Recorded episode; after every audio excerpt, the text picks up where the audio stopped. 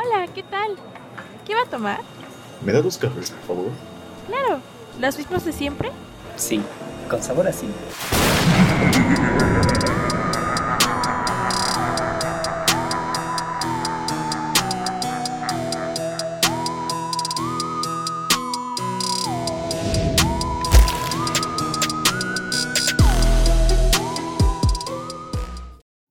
tal, amigos? Bienvenidos otra semana a Café con Sabor a Cine.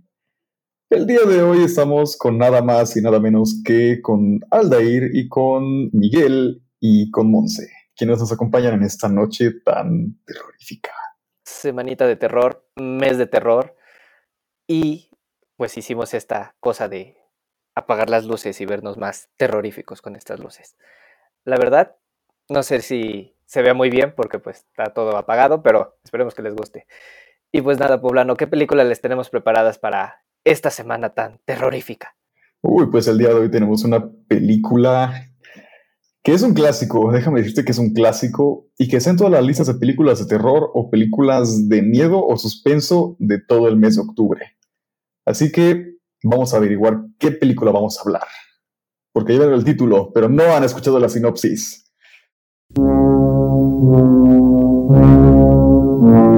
El Resplandor, de 1980, dirigida por Stanley Kubrick.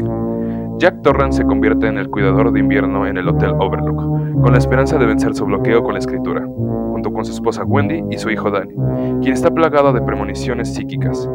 Mientras la escritura de Jack no fluye y las visiones de Danny se vuelven más preocupantes, Jack descubre oscuros secretos en el hotel y comienza a decaer mentalmente. Y bueno, después de esa sinopsis. no, es cierto. Van a ver eso cortado porque hace rato me salió un gallo. Vamos a empezar hablando de esa película.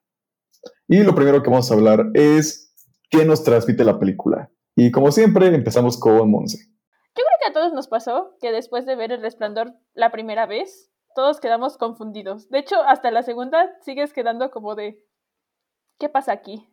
Así de, como que no sabes si, si estás muy tonto como para entenderla o de plano no la, no la entendiste nunca y nunca la vas a entender, ¿no? no sé si solo me pasó a mí o también a ustedes. Después de la confusión y todo eso, ah, no sé. Igual me transmite como, como tristeza por la mamá. Es que no me acuerdo ahorita el nombre. Pero por la mamá de, del Tani la esposa de Jack.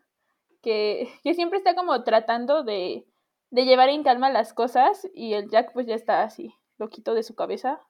Y pues el Danny está con sus problemas de que habla con, con su amigo y así, entonces, no sé, igual me causa a veces tristeza y un poco de, de frustración porque no le entiendo. O sea, aparte de confusión, frustración. Bueno, para mí siempre es una película que siempre me ha gustado mucho. Cada vez que la veo como que ves cosas nuevas que antes no te has dado cuenta o ciertos detalles que tiene una cantidad increíble de como detalles, de historias escondidas, muchísimas cosas. Y de hecho, como anécdota graciosa, me acuerdo que una vez fui a, quería la reestrenaron en el cine y la fui a ver con mi mamá y mi hermano y no me dejaron pasar porque era menor de edad. no, hombre, un clasicazo. Increíble, sí. Bueno, pero a ver, tenía 17, ¿sabes? o sea, No, yo, yo tenía 14 la primera vez que vi esa película. yo igual tenía más como 15 o así la primera vez, pero cuando la quise volver a ver en el cine, ya tiene 17 y me dijeron, no, chamaco. Sí, me gusta mucho eso y siento que, o sea, para mí sí es como mi top 5 de, de películas de terror.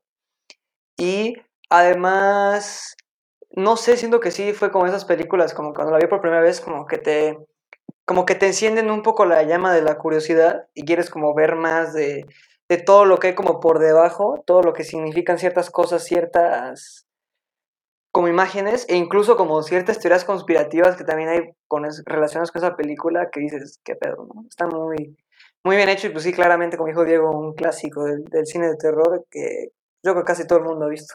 Todo el mundo, seguro. Es que es eso, o sea, además de ser un clásico del cine de terror, como dices, yo creo que igual es un clásico del cine en general. O sea, es una película que pues casi todo el mundo te menciona como cuando te metes más a abundar en películas y así. Es como siempre sale el resplandor, el resplandor, el resplandor.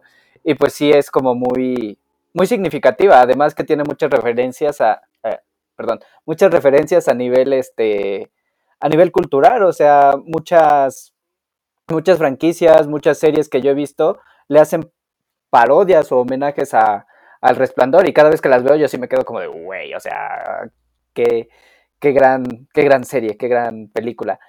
Y es que es eso, o sea, ahorita que ustedes dijeron que la vieron como a los 15, 16, 17, yo sí ya la vi como a los 19, o sea, yo sí ya estaba más, más demacrado, ya más viejo. Sí, ya un señor, ya con barba y todo. Este, pero sí, o sea, yo la vi ya más, más grande y aún así no, o sea, no, pues no la entendía, o sea, sigo, incluso hoy en día hay partes que todavía me quedan como que, eh, sí, esto pasa de esta manera. Y no fue hasta que salió la secuela, secuela entre comillas, que es eh, Doctor Sueño, que ya como que ciertas cosas me quedaron claras, pero yo creo que la secuela como tal hace o quita por completo esa parte de lo que es el, este, el resplandor. O sea, como que no, no le hace honor a toda la historia que te maneja, porque el resplandor siento que no solamente es una película de, de terror, sino también es una película de, de análisis psicológico y, cositas así, ¿no? O sea, es una gran película y también por quién está dirigido, ¿no? O sea, es Kubrick, uno de los más grandes cineastas de la historia del cine y no es para menos, ¿no? Y pese a que la película, pues sí, hasta donde entiendo, porque, y para eso trajimos a Miguel, Miguel ha leído el libro, pero hasta donde entiendo, Miguel, el libro tiene más toques fantasiosos, ¿no? Que la película. Para eso lo traje, para que lo vean nada más. Fácil el, el esfuerzo de bajar. para bajar a agarrarlo, para enseñarlo así. Pues sí, o sea, en el libro, o sea, ya lo vi hace un par de años, a ver, pero tampoco se me olvidó todo, ¿no? Pero por lo que me acuerdo, sí tiene como un poquito cosas más como fantasiosas, más como de fantasmas, más cosas como surreales o inexplicables.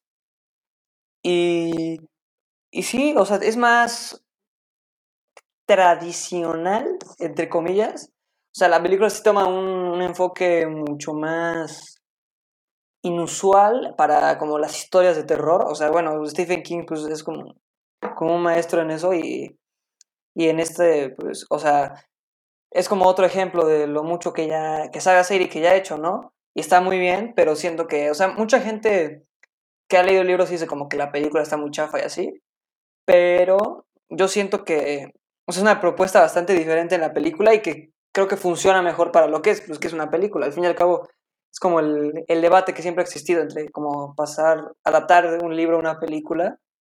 Y siento que, que funciona muy bien aquí. O sea, a mí no me molestan los, los cambios y creo que, que funciona bastante bien. Sí, o sea, como que en general sí hay como ese debatillo que soy yo, he escuchado y más por el por el escritor, o sea, por Stephen King, ¿no? Que también sí, él le cagó la película. Sí, y que él dice, o sea, a mí me cagó la película y es todo es como de, uh, ¿por qué? Si está buenísima, ¿no? O sea, la película es buenísima. Pero, a ver, antes de abundar al tema, este, quiero escuchar la opinión de Poblano, que la opinión de Poblano sí me, me gusta muchísimo siempre. Híjole, de la primera vez que la vi, la he visto unas cuatro veces, si no mal recuerdo. La primera vez fue a los 14 años, cuando dije, voy a ver películas de terror. Y en un día me puse a ver El Exorcista, Los Cazafantasmas y El Resplandor, ¿no? No, hombre, Los Cazafantasmas, película de terror así de... Tenía que haber algo intermedio entre El Resplandor y El Exorcista, ¿sabes?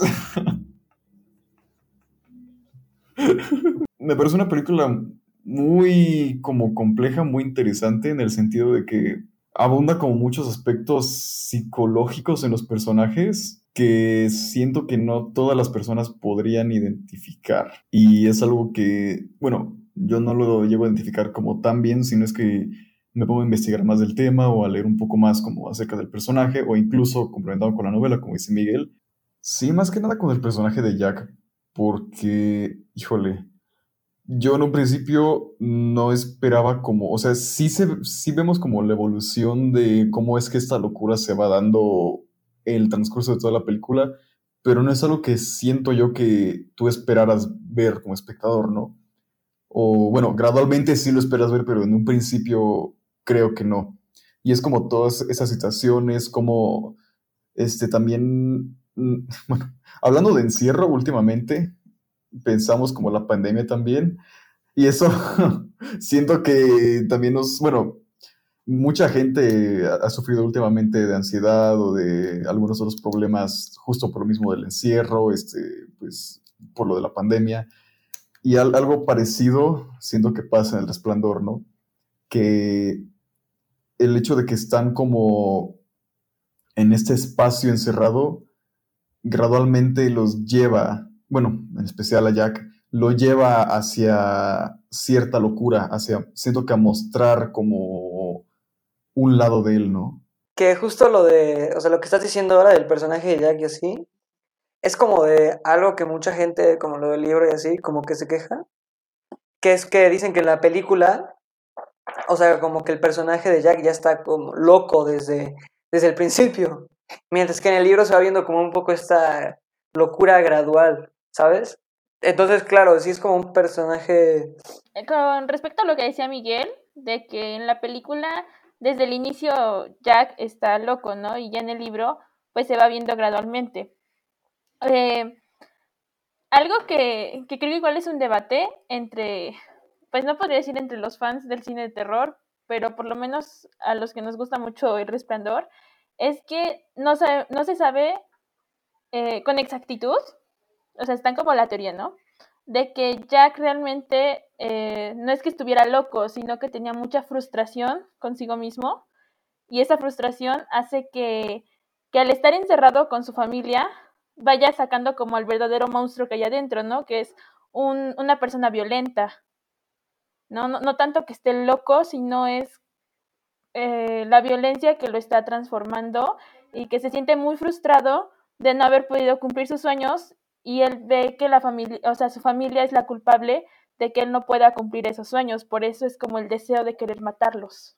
Es que sí, o sea, es muy complicado y creo que lo comentábamos cuando terminamos de ver la película, eh, eh, el cómo Jack sí se va sumergiendo en esta locura, paranoia debido al encierro, o sea, como dice Monsi, yo creo que sí apoyo un poquito más esa parte, al menos en la película, porque pues no he leído el libro, pero al menos en la película yo siento que sí ya como que incrementa toda esa frustración que tiene y al final todo eso termina desembocando en un monstruo que que él ya era, porque al principio de la película nos plantean que él sí era una persona muy agresiva, o sea, él era, ah, perdón, él era alcohólico, entonces fue ese mismo alcoholismo el que desencadenó el que le zafara el bracito a, a Dani, y al final es ese mismo alcoholismo lo que lo obliga ya a, a exigir o a pensarse el momento en el cual está como en esta barrita, ajá, como en el bar, y que dice, daría lo que fuera por una cuba, vendería lo que fuera por, una, por un trago,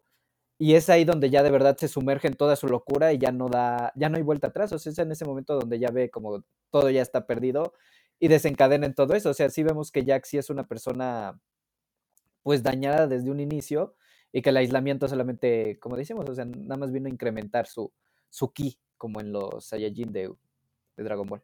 Ya a veces lo que digo, o incluso hablando, te das cuenta de nuevas cosas, de nuevos como cosas que no están como a simple vista y que dices, güey, qué pedo, o sea, sí tiene, tiene, yo creo que, bueno, creo que de las que yo conozco de películas, creo que es como de la que más secretos, cosas extra puede sacar, o sea, sí tiene muchísimas, muchísimas cosas, o sea, lo que dijo Monse ahora yo no lo sabía y, y pues es como una interpretación interesante, o sea, que sí le veo como sentido, sí, sí podría ser, seguramente puede ser así. Sí, y es que, bueno, también por lo poco que leí, a pesar de los años y de lo poquito que, que leía, o sea, que la película dé como nuevas interpretaciones y, y, y, y, y que sí vayas descubriendo como que más cosas conforme más la vas viendo, pues sí te das cuenta que Kubrick al final como que deja estos rastros o en cada plano, porque ¿quién fue el que dijo? Creo que fue Jorge el que había dicho que incluso si pausabas la película en cualquier momento encontrabas como que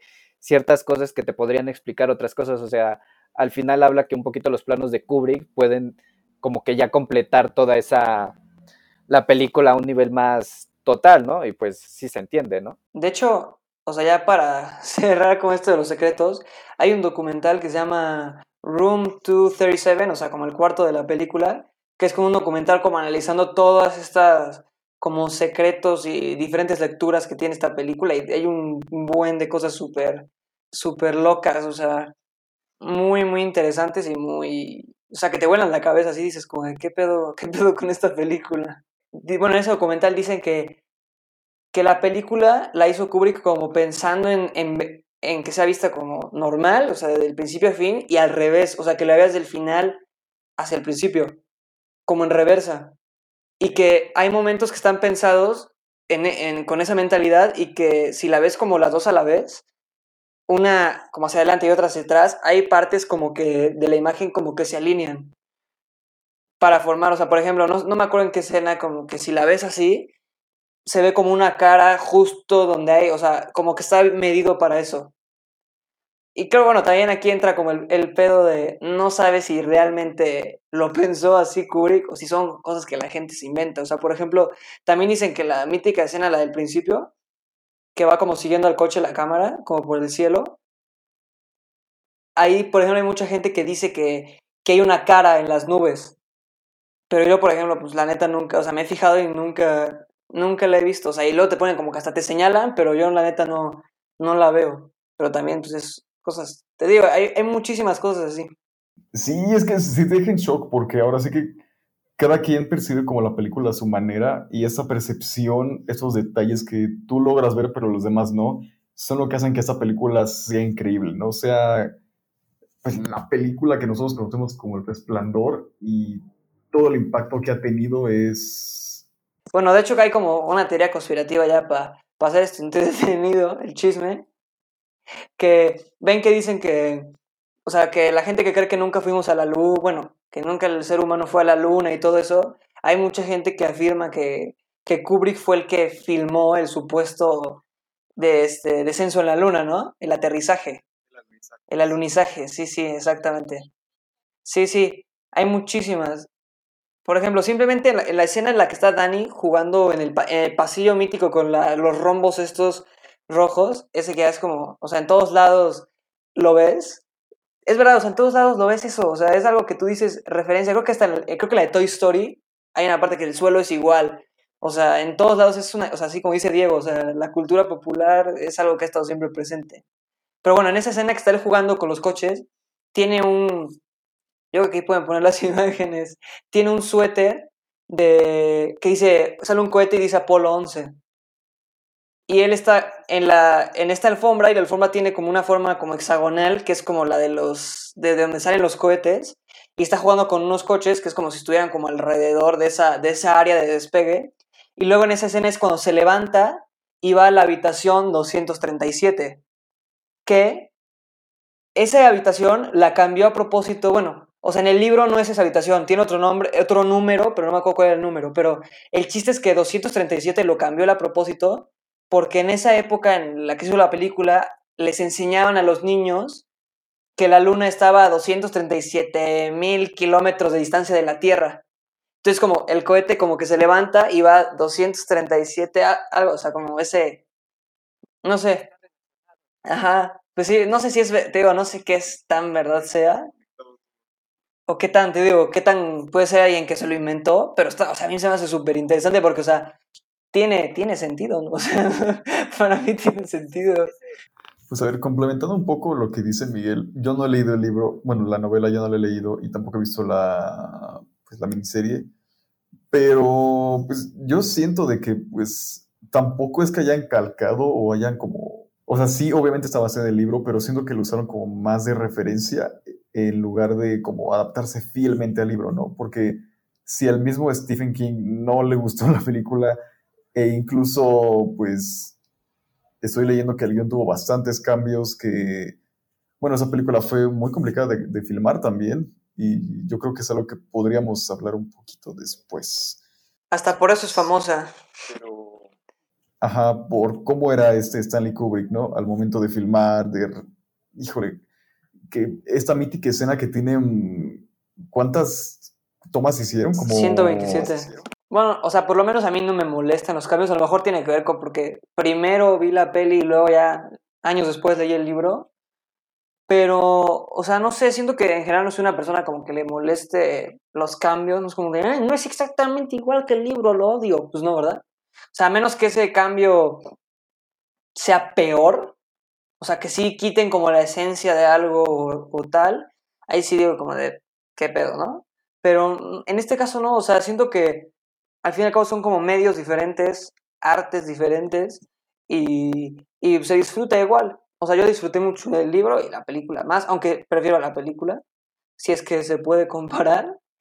Pero no sé, siento que a pesar de que son medios diferentes y cada uno lleva su enfoque, está muy bien. O sea, siento que si quieres ciertos aspectos, o sea, si quieres como un impacto más grande, yo creo, o algo que se te quede más como grabado, puedes recurrir a la película. Si quieres como una, una experiencia como más visceral, por decir, recurres a la película. Pero si quieres como, te quedas con las ganas de, o sea, después de ver la peli, yo diría que si ves la peli te quedas con las ganas, si quieres saber más, o sea, pues échate el libro, está, está muy bien y pues nada más es como, sí, añadir un poco más a la historia, o sea, es un poco, como dije antes, es un poco más tradicional en el modo de su narración y todo, y para, para mí está súper bien, o sea, los dos funcionan muy bien, aunque la neta sí para mí la ganadora es la película. Y siento que eso pasa mucho con pues, todos los libros que han sido como adaptados a películas de Stephen King, que yo creo que podemos encontrar como más detalles que pueden como complementar la película, eh, no sé, que igual viceversa, que en el libro podemos encontrar de- detalles que pueden complementar a la película. Y hasta de la miniserie, ¿no? Porque Aldair nos decía antes de filmar, ah, de, de grabar, Ajá, y, y es que igual, como decía Miguel, ¿no? O sea, Miguel, por ejemplo, vio la película primero y después leyó el libro. Y a mí me pasó así con muchísimos libros que, que he leído, ¿no? O sea, yo primero vi la película, me entraron ganas de querer ver la historia del libro y ya me aventé el libro. Es muy pocas las veces en las cuales el caso fue al revés, ¿no? Pero en mi caso particular siempre he sido como de, veo la película, la película me encanta, ahora quiero leer el libro y este y si encuentras como que esas diferencias que dices, ok, no adaptaron esto, esto tampoco, pero ya es como, sí, es cuestión de cada quien y de qué tan mamón te quieras ver frente a tus amigos, ¿no? Pero también siento que influye mucho, o sea, para cualquier historia, el orden en el que veas, o sea, de libro o película. O sea, influye mucho si primero ves la película y luego el libro, o primero el libro y luego la película. A mí me, acuerdo que, por ejemplo, cuando primero lees el libro y luego ves la peli, no me gusta tanto porque la peli ya no la bueno, por lo menos ya como que ya no la disfrutas tanto. Además que es como que ya sabes qué va a pasar, no sé. Y el libro, aunque sepas cómo va a pasar, pero como tiene más detalles, muchas más cosas, más riquezas, no sé, no sé qué está mejor.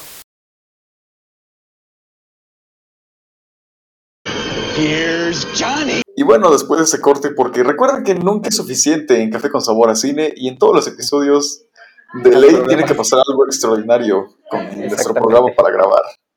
Así que recomiendo los programas para grabar porque sí, ya no nos está dando lo que queremos. nos quedamos en el último tema del día de hoy, el cual es el impacto que tuvo esta, bueno, que ha tenido hasta hoy en día esta película en la cultura popular. Porque, bueno, se me ocurren como muchísimas referencias a muchas escenas de esa película. Por ejemplo, a ver, mm, me acuerdo que en, en La vida secreta de, tu- de tus mascotas, no sé en cuál de las dos, pero hacen como una referencia a las gemelas, a la escena de las gemelas, hacen una referencia, no sé, no sé si se acuerdan. Ah, no lo he visto, pero yo me acuerdo de. Angry Birds, que sí hay una escena donde igual le hacen este referencia a las niñas, pero con dos cerditos. Que le dicen igual, ven a jugar con nosotros. Creo que una, Pues- una película en la que le hace más referencia es en, en Ready Player One, ¿sí es esa? Ah, en Eh, Ready Player One, sí, los cierto. niveles es este, está inspirado completamente en El Resplandor y yo quedé enamorada. No, es que es bellísimo, todas las referencias. Igual sale la, la mujer loca desnuda y todas esas cosas. Sí, sí, sí. O sea, esa escena igual es, es epiquísima, ¿no? Y, y bueno, al final la adapta Spielberg. No sé si es contemporáneo de, de Kubrick, sí, ¿no? Spielberg. Mm, es un poquito después. Sí, porque o sea, ese- el Kubrick ya llevaba, ya llevaba muchos años haciendo películas. O sea, porque cuando Spielberg estaba un poquito como en el pico. O sea, porque por ejemplo en el pico podemos decir que fue como, pon tú en el 93 que hizo la de la de la lista de Schindler y la de Jurassic Park, Steven Spielberg. Pues y, eh, eso fue en el 93 y en el 2000 se murió Kubrick.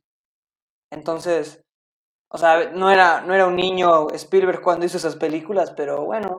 O sea, de que coincidieron, coincidieron, pero... De hecho, ahorita que hablamos de la escena de la, de la puerta, la cual fue referencia en Ready Player One, me acabo de, de acordar de eso. Bueno, yo leí que para el rodaje de esta escena es, tardaron como un año en planearla más o menos y les, to- les tomó como tres horas nada más en, en filmarla. Es que eso Ah, de es los yo, elevadores. yo incluso lo veo hoy en día y no me imagino qué tanto desmadre tuvo que haber sido el hacer esa escena. O sea, Sí. sí tuvo que haber sido como muy brutal, ¿no? El haber planeado todo eso. Creo que es de las más memorables de toda la película, junto con Esa- la del hacha. La del hacha. Ah, la del hacha es referencia en Los Simpson igual, cuando Mero. Ay, no recuerdo en qué, en qué Igual- episodio igual es es que Chucky. me la mete en la cabeza. Ah, en Chucky. y, y yo me acuerdo. Me acuerdo más o menos que es igual en el baño y el, el este, el muñequito lleva el cuchillo y está pa, pa, pa, pa, haciendo referencia pues igual a esa escena. el del Here's Johnny, que yo nunca entendí por qué decía Johnny si se llamaba Jack. O sea, ¿eso qué tiene que ver o qué referencia hace? No, yo alguna vez, es que me acuerdo haber leído de eso, pero no me acuerdo sí. si era como el espíritu del, de uno de los, este, De, de los de los fantasmas, que habitaban, pero igual dicen que a, a Jack Nicholson se le ocurrió así de la nada decir Here's Johnny haciendo referencia, me parece a un presentador de televisión Sí, creo que algo así. popular de los setentas por ahí, pero o sea, no, no sé si de los setentas o de los ochentas, pero ajá, fue como una referencia a eso. A ver, por ejemplo, eso también a mí se me hace muy interesante porque pues sí es una de las escenas más, pues siento que más conocidas de la película. Yo, yo supe de la película gracias a esa escena, o sea, cuando me enteré, bueno, cuando supe de la existencia del Resplandor, sí fue como por esas escenas míticas, o sea, por todas las referencias que hacía. Y la más reciente que he visto hoy, y que incluso le dije a Monse, oye, esta referencia está buenísima, es en Modern Family, en un episodio de Navidad. No recuerdo en qué episodio de alguna temporada, pero en un episodio de Navidad, donde literal, eh, ajá, por la novena, no recuerdo, octava, no, algo así, pero es en un episodio de Navidad donde la mayor parte del episodio está inspirado en este... Ah, en- ya sé cuál es. Sí, que van a una casa como en la, una cabaña. Ah, a una cabañita el plano como de, del niño así como en la en el triciclo. en el triciclo. Ajá, Sí, sí, sí. exactamente. Y que aparecen este los dos, no recuerdo quién aparece, Este, pero aparecen Manny también los dos. Manny Luke, sí. Ajá, que apare- ajá, efectivamente, que enfrente de Lily, porque creo que era Lily la del triciclo. Sí, con el triciclito. sí, entonces a mí ese tipo de referencias yo sí las amo y es como de, güey, esta-". yo sí doy mi grito ahí como de, de fan, De fangirl. Ajá, de fangirl, así como de, güey, lo referenciaron. Y a mí se me hace muy épico cada que una, eh, sea película que sea, o sea, si es película que ya conozco y digo, güey, la referencia, estoy como el Capitán América en Avengers, de, entendí esta referencia. Y es, no sé, a mí se me hace muy lindo que hagan de repente ese tipo de cosas. Y también como que siento que igual es como, pues refleja hasta cierto punto, pues, yo que sé, a lo mejor hasta la profesionalidad de la gente que está detrás de, todo eso, o sea, cuando hacen ese tipo de, de referencias y quedan bien, o sea, quedan orgánicas, ¿sabes? O sea, no es como que, ay, nada más la mencionamos porque nos gusta, o sea, que sí se ve que está de acuerdo a toda la historia. Sí, de, de hecho, es, es, yo creo que en, por lo menos en, en varias series hay un capítulo eh, haciendo referencia al resplandor, o uno o varios, ¿no? Me acuerdo ahorita de, creo que es Padre de Familia, donde sale el perrito. Eh, entonces hay un capítulo en el que él va en un triciclo y se le aparecen las gemelas, ¿no? Entonces en lugar de él espantarse las atropella. O sea, igual es, es como parodia, pero está muy chistoso. Sí, está muy, muy referenciado. O sea, podemos seguir dando ejemplos y ejemplos. Sí, ejemplos, y Creo que es ejemplos, como-. Ajá, la más, re- de las más como, creo que incluso de la historia del cine, la más como replicada junto con la escena de la, de la ducha de psicosis. Es shuin, shuin, shuin. Ese Sí, es- o porque- sea, eso también lo hacen en todas las películas. En todas las películas. Ah, sí, Sí, los, los violines. ¿no? Sí, Sí. O todo sea, el mundo lo conoce aunque jamás hayas visto la película. O sea, la conocen y incluso, ay, es que no sé si la música o algo así, pero es que igual la banda sonora a mí del Resplandor se me hace epiquísima, ¿no? Incluso para poder llegar a, refer- a referenciarla. también. Y, y buenísima.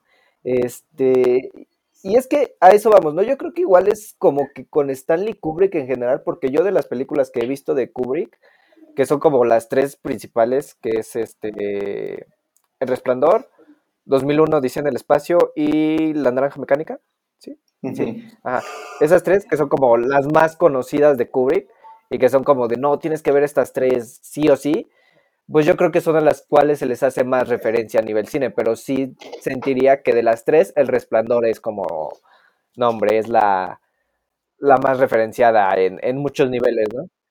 es que en general yo creo que el cine tiene esa capacidad, ¿no? O sea, a diferencia de que a lo mejor un libro o, o una, este, o una obra de teatro, el cine pues sí puede ser referenciado en muchos otros lugares y la gente, como dijo Miguel, o sea, aunque no hayas visto la película, sabes la referencia, o sea, conoces de dónde viene más o menos, o te imaginas de dónde viene, o ya la has visto tantas veces que dices, pues sí, es de tal película y ya a lo mejor te pones a investigar un poquito más. Y, y yo creo que es igual mucho que tiene que ver con la magia que tiene el cine. Pasa como en Star Wars, ¿no? Yo me acuerdo de pequeño que en Toy Story 2 hacen referencia al yo soy tu padre. Y yo nunca había visto Star Wars en mi vida cuando Sí. era pequeño. Y era como, ah, Star Wars. No me acuerdo cómo supe que era Star Wars, pero ah, Star Wars. Y pues nunca vi Star Wars en ese momento, ¿no? A la mis. Bueno, cuando era pequeño no había visto Star Sí, Wars. sí. Está cagado, sí, porque luego, incluso como con este, o sea, esta cosa de las referencias en general, o sea, son cosas como que son parte de la cultura, o sea, porque yo también, o sea, yo creo que desde que tengo memoria, todo el mundo es como de broma de, ah, soy tu padre, no sé qué, yo no vi la de Star Wars, el, el- el episodio 5 hasta que tenía a lo mejor 13, 14 años. O sea, sí Sí, la vi tarde y, aún así sabía perfectamente el momento de yo soy tu padre también, pues, Toy Story, porque Toy Story también la vi 400 millones de veces de chiquito. Ajá, o sea, como que es muy especial y sí, o sea, yo igual, creo que me pasó igual con Star Wars, que bueno, ahí ya es un spoiler más grande, ¿no? El de Yo soy tu padre es como pues el spoiler más grande que tiene la franquicia, ¿no? Pero aún así que ya lo sepas, pues es como que muy, muy representativo. Y hablando ya del resplandor, o sea, la escena de, no sé, o sea, para ustedes no sé cuál sea, pero yo creo que la escena más, este, más conocida sí es la del Here's Johnny o el, este, el niñito en el triciclo y las dos niñas. Sí, esas dos, las, las, Sí, ser. esas dos, las gemelas. en definitiva. Ah, esa y donde está este, al final ya cubierto de, de nieve, pero esa Ajá. es como más leve. O sea, igual Como de en meme, ¿no? algunas, ajá, como en algunas meme. partes la he visto así, pero igual yo creo que es como de las más reconocibles. Pues sí, ahora sí que puedo hacer como muchas referencias, muchos guiños de, pues, hablando de esa película, El Resplandor, en muchísimas otras películas, series, porque aparte de que se ha vuelto como un icono en la cultura popular, también es como un clásico de estas fechas, ¿no? Que hablamos de Halloween, este, bueno, aquí en México, es, pues, muertos, este, terror, ¿no? Y a pesar de eso, no es como un terror al que estemos acostumbrados o siento que veamos como en muchas partes, ¿no? Es un terror más psicológico, es un terror como más, este, o sea, como que te da más a pensar, ¿no?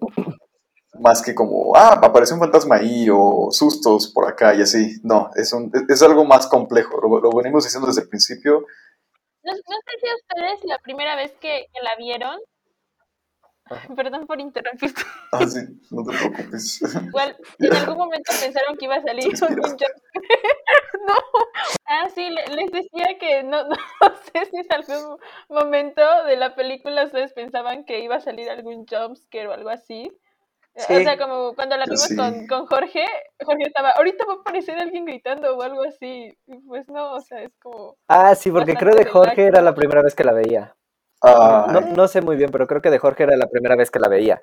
Entonces, sí se veía como ese cambio de aquellos que ya la habían visto y sabían lo que venía, a Jorge que a lo mejor había escuchado de la película, pero no la había visto, y que sí de repente decía como de, güey, es que ahí pensé que me iban a espantar, o ahí pensé que iba a saltar Sí. tal cosa. O, sí es una película de terror, porque sí es terror, pero como dice Poblanos, es un terror más psicológico, o sea, que sí te planteas muy cabrón, así como de, híjole. Y es que hasta se me hace curioso el pensar que, yo que sé, en los 80, el decir, es que, güey, estar encerrado seis meses en un lugar, no mames, qué miedo, ¿no? Y es como de, 2021. ¿quién, se iba, quién iba a pensar que, ah, que 40 años después una Sí, pandemia pero- te iba a tener encerrado? Yo creo que tiempo está peor lo de la peli. Ellos no tenían esta cosa tan preciosa que tenemos hoy. Sí, ellos nada más es como de, pues, Pues, ¿qué Sí. hacemos? Este, no sé, jugar a nos podemos hablar con el guardabosques, ¿no? Que ves que ahí se pone como a hablar con él de, Sí. cambio, y se pone como a platicar y es como del guardabosques así, yo lo siento como de, ya, güey, córtele, porque nosotros tenemos otras cosas que hacer. Sí, pero justo lo que decías de lo que pensó Jorge, como de que iba a haber jumpscares y así, es justo lo que tú dices al ir como de la música. Que, o sea, como que juegan con la música en este pedo como de... que ponen como eh, ciertas, o sea, como piezas en partes que no pasa nada. Ujú. Y luego pasan sustos, los pocos que hay, y no hay música. Entonces, como que es como este, como confundirte. O sea, también juega mucho esta película como a, a confundir tus sentidos. Y esto, es- esto es parte de ello, ¿no? Que, que estás como, ya estamos como con un código acostumbrado de que cuando la música empieza a, como a, a- a elevarse de ajá. Es cuando se va como a liberar la tensión con un bu. Y por eso está Jorge como, bueno, yo también, cualquiera que la haya visto por primera vez, como de, uy, que me van a espantar ahora mismo. Sí. Ajá, y resultaba que no. O sea, que los espantos venían después, ¿no? Y si hay escenas donde sí te quedas como de, güey, qué pe-". A mí todavía la escena de, de la señora en la bañera, sí es como de, güey. Ah, sí. silencio. Ajá, o sea, no es como de, ahí no puedo estar diciendo nada, sí es como de, "Mm, no, no puedo. Claro. Me da mucha tentación, me da mucha cosa, o sea, no, no, no puedo, no puedo con esa escena. Claro, Y- sí, sí. Y yo recuerdo que sí, la primera vez que la vi, la tensión de ver al pobre Danny corriendo de su papá, eh, esa también fue una tensión súper elevadísima, o sea, Sí. muy cabrón, muy grande. Que incluso ahorita que dijiste de lo de la música, este, yo recuerdo, y Monse está de testigo, que igual anécdota curiosa, que cuando salió la segunda parte, la segunda parte que es Doctor Sueño, este, hay una escena que creo que es a la mitad de la película donde regresan al hotel, o sea, regresan al Overlook. Y cuando regresan, hacen las mismas tomas, yo recuerdo que hacen las mismas tomas con la misma música. Y Monse estaba a mi lado y sí recuerdo haber soltado el grito de... Así como de... Entonces, de repente yo recuerdo a Monse voltear así como de, ¿qué, qué pedo? Y yo como, es que me referenciaron, está muy buena.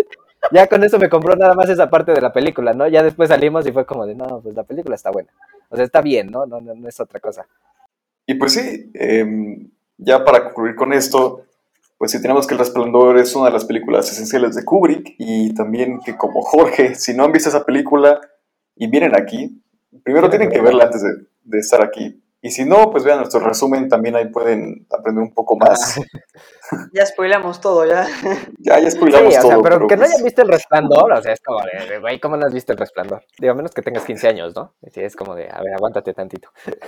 Yo la vi a los Ya te 14, en mi defensa yo la vi a los 14. Y me traumé con la escena de la bañera. Y mira cómo quedaste, es como te y eso. mira cómo quedaste, ¿no? Entonces, la tienen que ver después. Si no quieren terminar como poblano, póngansela después, ¿no? A los 14 Exacto. años. Pero pues sí, esperemos que les haya gustado mucho este episodio.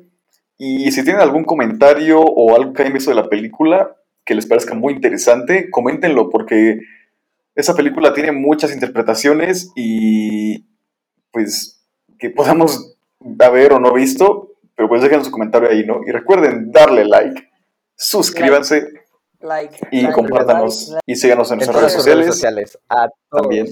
a todos, a todos, en, a todos los miembros del canal, síganos en sus redes sociales. Van a estar todas las redes, están abajo. También todas las redes donde pueden ver el podcast. Y además, pues como dijo Poblano, el spam de el resumen. Si no vieron el, el resplandor como tal, pues ahí tenían el resumen y ya se spoilearon toda la película. Pero aún así pueden ir a verlo. Están muy buenos, están muy bien narrados. Calidad de 100. Calidad de café con sabor a cine. Que de hecho los resúmenes ya tienen un nombre. ¿Cómo les pusimos? Este, resúmenes... Expreso. Resumen expreso. Ajá, resumen expreso. Es- Exacto. Vayan a ver esos resúmenes expreso. Y pues ya nada, o sea, nos vemos la siguiente semana con más café. Con cine a sabor. eh, digo, con sabor. No, no, no, ya me había trabado antes. De hecho, le cambié. Y creo que no se, no se escuchó, pero estaba mal dicho. A ver, ahí va de nuevo. Uy, es que esta, esta sí está cañona. Tiene, tiene, tiene palabras de más de 10 letras.